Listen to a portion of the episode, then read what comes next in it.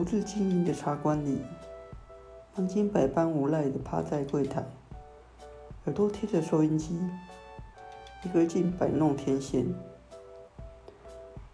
杂讯淹没前传来的最后播报是：提醒部分地区居民午后严防冰雹。待浑身发麻消退，他关掉电源，拿羊皮擦去玻璃窗上的冰霜。外头雾茫茫的，什么都看不见，但总以为有人站在那里。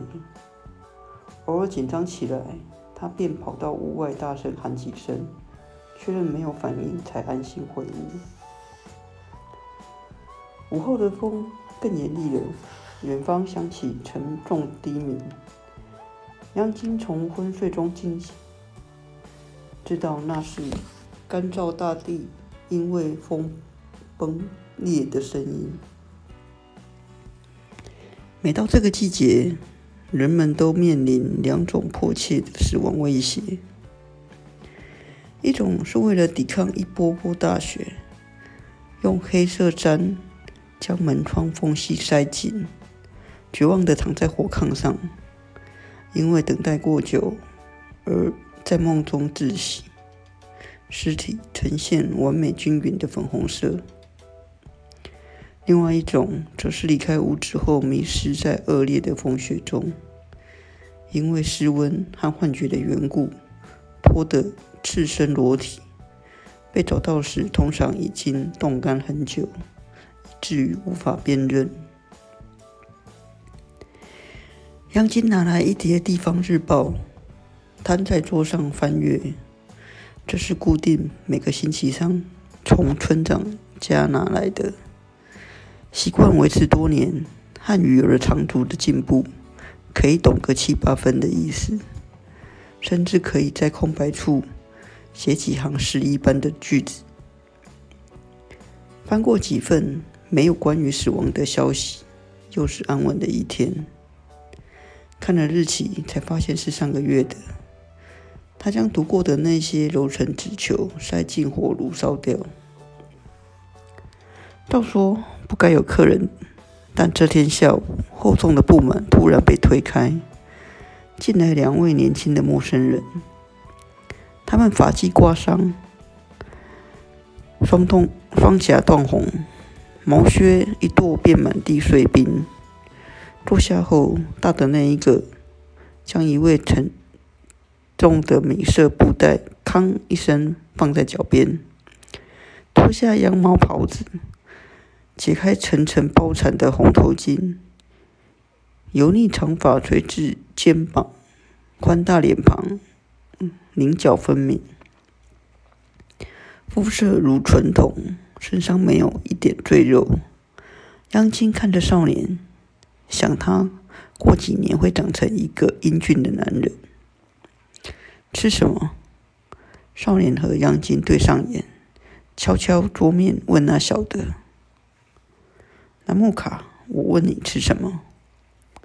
南木卡唇色苍白，炙热脸蛋泛中青红，青中泛红。吃饼子？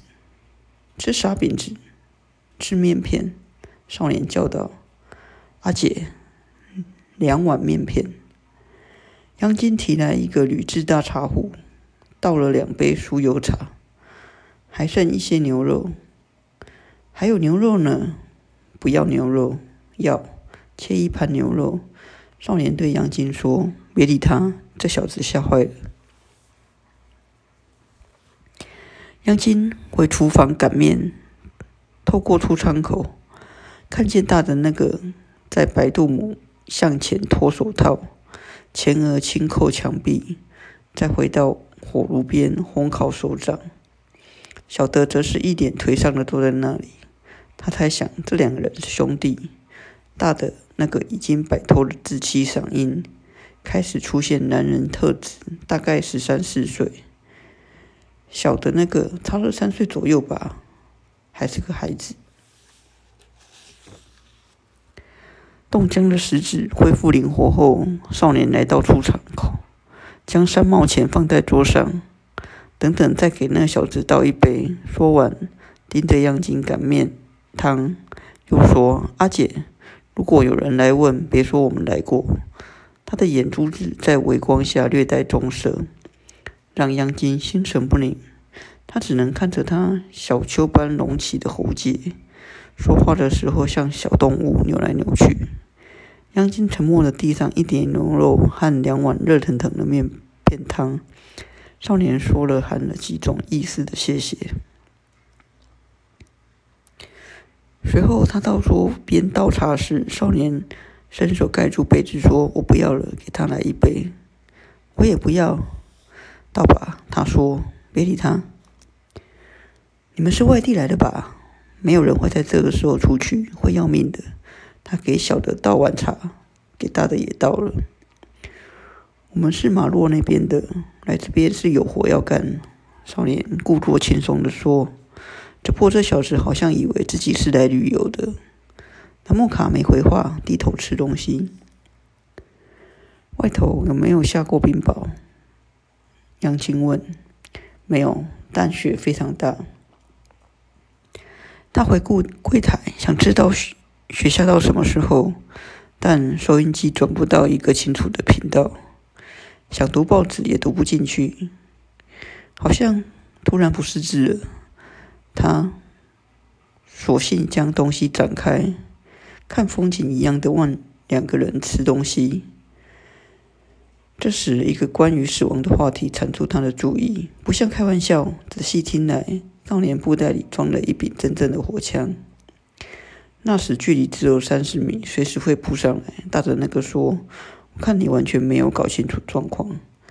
哦，我完全搞得清楚状况，就是豹子连牛都杀得死，然后你觉得自己比牛更厉害，懒得跟你讲话。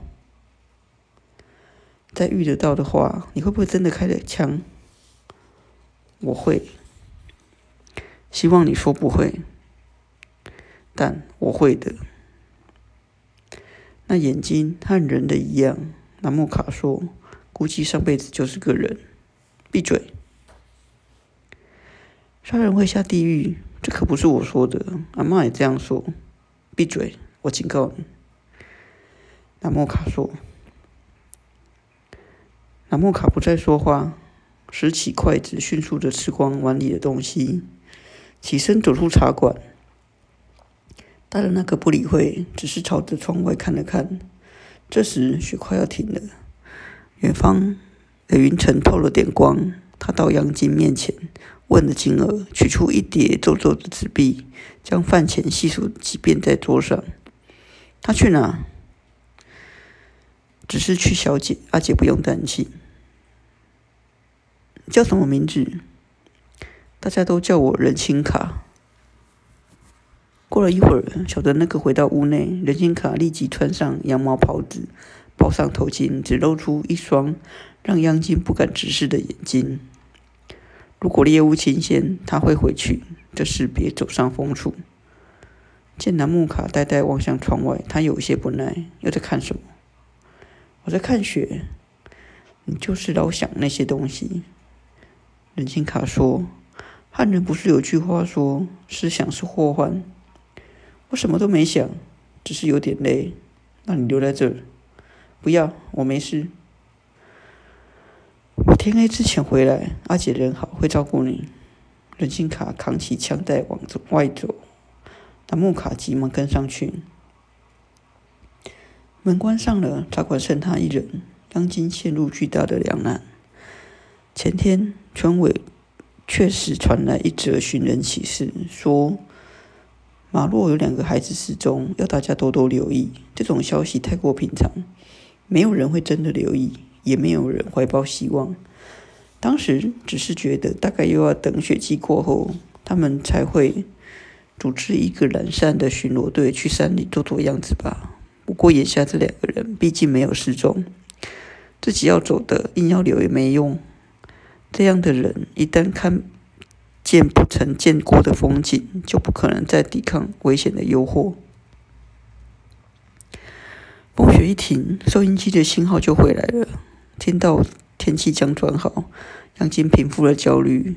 他转到唱歌的频道，扭大声量，一面聆听内地的歌曲，一面卷起袖子打扫茶馆。趁着没有风雪，清理了门口积雪及窗框上的冰珠，并铲了来一干一篮干牛粪，确保整夜燃料不予匮乏。他搬走炕上的杂物，扫掉占卜坛子表面瓜壳碎屑，铺上一层棉被。附近没有其他旅店。他想着少年晚上也许还会回来，挤一下睡三个人应该没有问题。忙完时间人早，坐不住，又动手揉了一个新面团。这时收音机播放的是《挡煞姑娘》广播剧。杨金听着颇为同情，几滴眼泪也一起流进面里。做好后，本打算煮面片，转念决定煮一大锅大米面团，留到早上炸饼之用。少年回来时肯定饿到不行，他想做一点不一样的。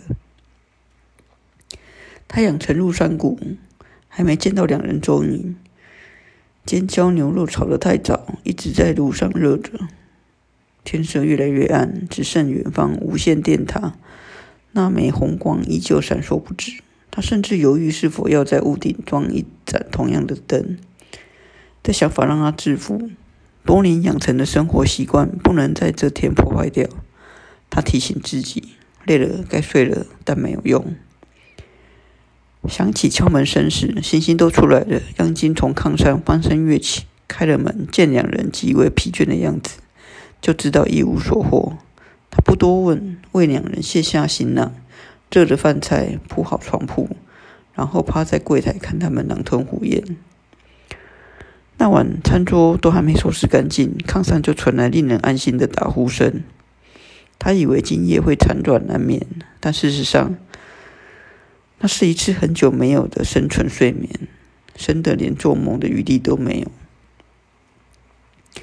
隔日天亮前，少年已精神奕奕的整装待发。